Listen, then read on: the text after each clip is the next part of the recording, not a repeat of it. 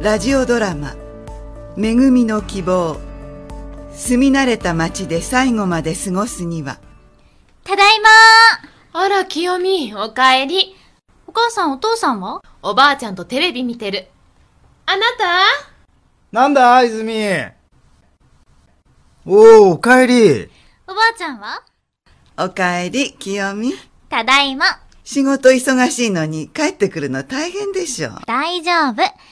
今何のテレビ見てたの？救急病棟24時だよ。そうだ、母さん。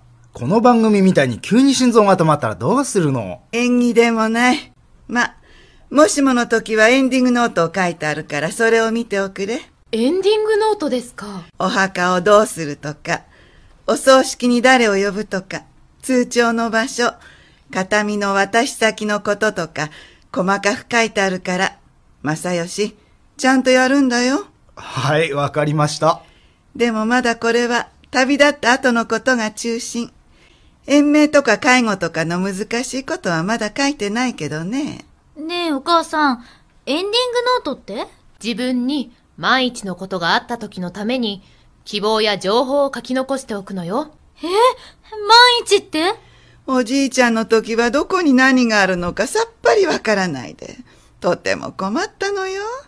もっとも私は悪いところなんてどこもないし、薬も飲んでないし、あと10年は余裕だよ。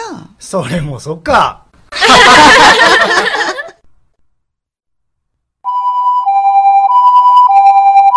お母さんお母さん。泉、母さんは？皆さんお揃いですか？担当医の長田です。母の病状はどうなんです？脳出血を起こして危険な状態です今後の治療方針についてですがこのまま延命治療を継続されるのか先生、回復の見込みのない苦痛になるだけの治療は行わない。それと、人工呼吸器はつけない。強心剤は使わない。そういうことで、お願いします。母はきっと、そうしてほしいと思います。あなたわかりましたではそのように入院して2ヶ月。奇跡的に症状は回復し、今はリハビリに励んでおります。要介護4の認定を受けました。要介護4とは、車椅子介助。食事は準備してもらえば可能。排泄はおむつも使いますが、介助でポータブルトイレが使えます。入浴も介助。着替えは一部介助。そういう状態です。なあ、泉。どうする母さんのこと？病院から施設に移るか、それとも自宅で介護を行うか。そういえば去年、お前のおばあちゃんは老人ホームを希望して入所したよな。面会の時とても元気で快適だって言っていた。施設の生活もいいと思う。家は家で、隣のおじいちゃんみたいに介護保険サービスを受ければなんとかなるのか。施設か自宅か。あなたごめんなさい。在宅介護は自信がないわ。大丈夫。分かってるよ。だけどな俺はずっと母さんのそばにいてあげたいんだ。まず母さんがどうしたいかだ。おばあちゃん、家に帰りたいでしょ？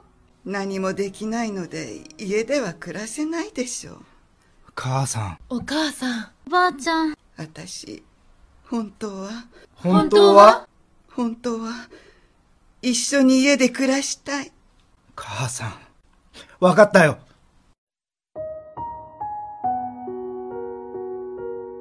私は医療ソーシャルワーカーの吉川です。医療ソーシャルワーカーとは、医療機関において社会福祉の立場から患者さんや家族の相談を受けたり、退院支援を行います。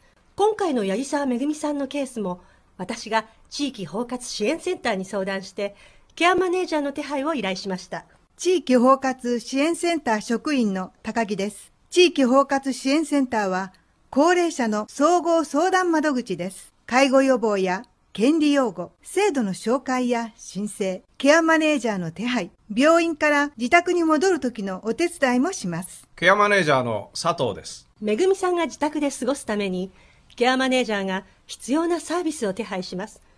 ケアマネージャーは、利用者の希望や状態に合ったサービスを調整する介護の専門家です。私は少しでも自分のことは自分でできるようになりたいです。日中は母一人の時間が多いので、安全に生活してもらえればと思います。デイサービスといって、送迎で通えるサービスがあります。そこで、介護士さんに手伝ってもらいながら、お風呂に入ります。また、めぐみさんのやりたいプログラムを探しましょこのように本人の意向を確認しながらサービスの提案や調整を行っていきます。自宅に戻ってからは訪問看護や訪問リハビリを使って日常動作のリハビリをしたり、デイサービスに通って入浴や軽い運動をしましょう。めぐみさんが元気に過ごせるようにケアマネージャーと連携して介護保険に限らないサービスやボランティアなどを紹介します。ありがとうございます。これからは毎週帰って私も手伝うね。お願いね。みんなで頑張ろう。う。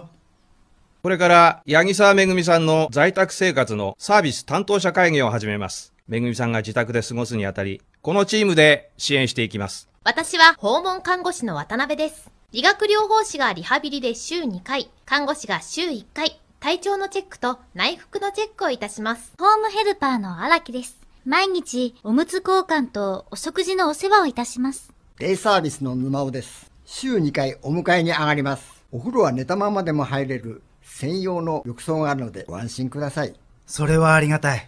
ご家族様の休息の意味合いもあります。より良いケアには家族の休息も必要です。助かります。ありがとうございます。私は訪問診療医の羽川です。私は月に2回伺います。今すぐの話ではないのですが、本当に食事が取れなくなった時にどうするか、元気なうちから考えましょう。はい。それと、具合が悪くなった時の治療をどこまでするかも、今から考えることが大事です。そうですね。もしもの時について考えておかないとね。そうだね、母さん。最後まで家で過ごしたいし、ただ、胃ろうや苦しいだけの治療は避けたいわ。わかった。他の細かなことは一緒に考えてね。もちろんですよ、お母さん。体は弱くなったけど、まだまだ頑張れるわ。そうよ、おばあちゃん。頑張ろう、みんなで。介護が必要でも、家で暮らすためにいろいろな専門職の方がいるので心強いわ。そうだな。めぐみさんの意向に沿った支援をしたいと思います。皆さんで共有して進めていきましょう。よろしくお願いします。こうして私の自宅での介護生活が始まりました。体は少し不自由になりましたが、介護サービスを受け、地域とのつながりを保ち、小さな喜びを感じながら生活しています。高齢者が要介護状態になっても、介護保険をはじめとしたフォーマルサービスや民間サービス、ボランティアなどのインフォーマルサービスを使って、地域で暮らし続けることはできます。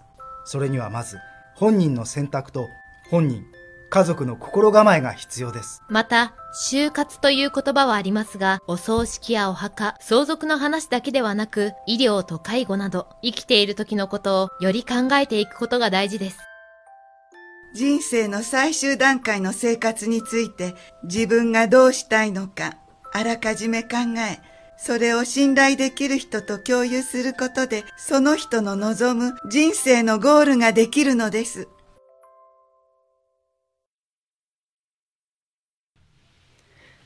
ラジオでまちづくり、略してラジマチ、始まってます。今日はまず、ラジオドラマからお聞きいただきました。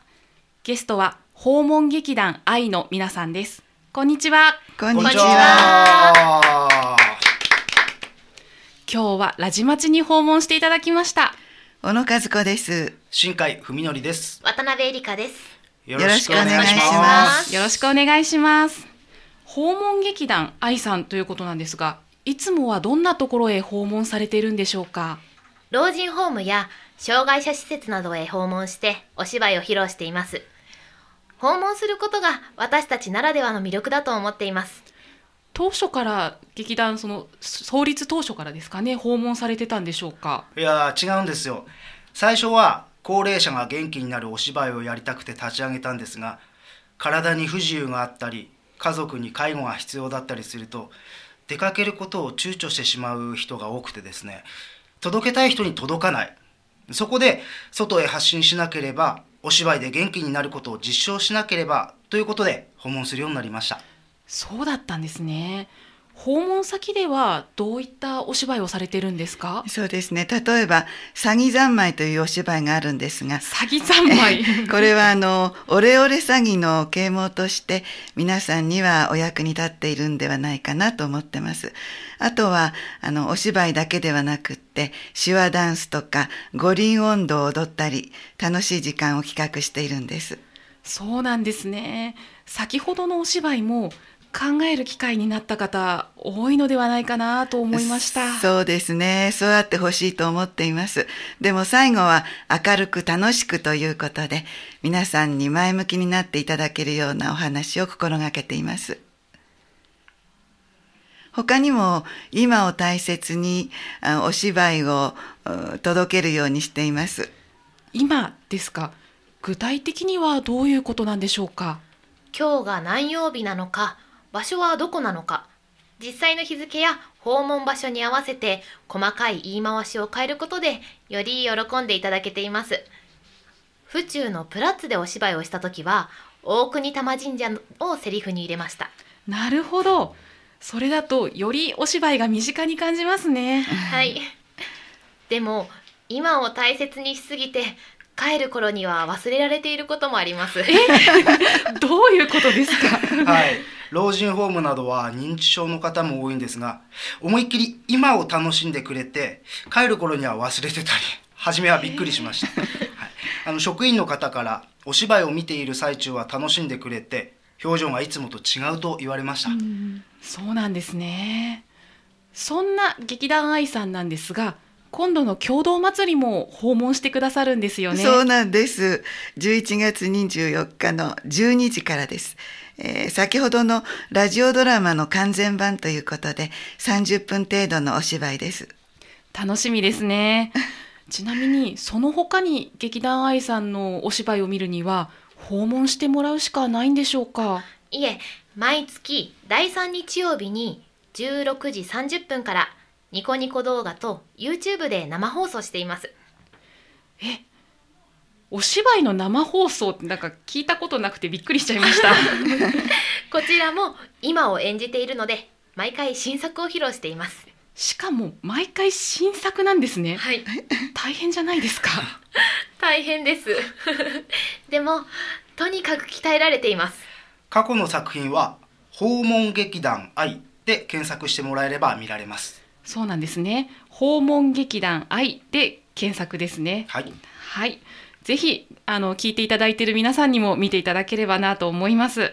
よろしくお願いします。よろしくお願いします。今日は訪問劇団愛のお三方にお越しいただいてお話を伺いました冒頭いきなりのラジオドラマでびっくりされた方もいらっしゃったと思いますそれでも引き込まれるお芝居ぜひ共同祭りやホームページでもご覧いただければと思います。今日はありがとうございました。あありがとうございました。それではこの辺でお別れしたいと思います。次回のゲストは NPO 法人フリースクール玉川。登場は12月2日月曜日10時からです。またラジマチではリスナーの皆さんからのお便りをお待ちしておりますラジマチのご意見やご感想などお気軽にラジオフチューズまでお寄せください次回もお楽しみにさようならさようなら。ら。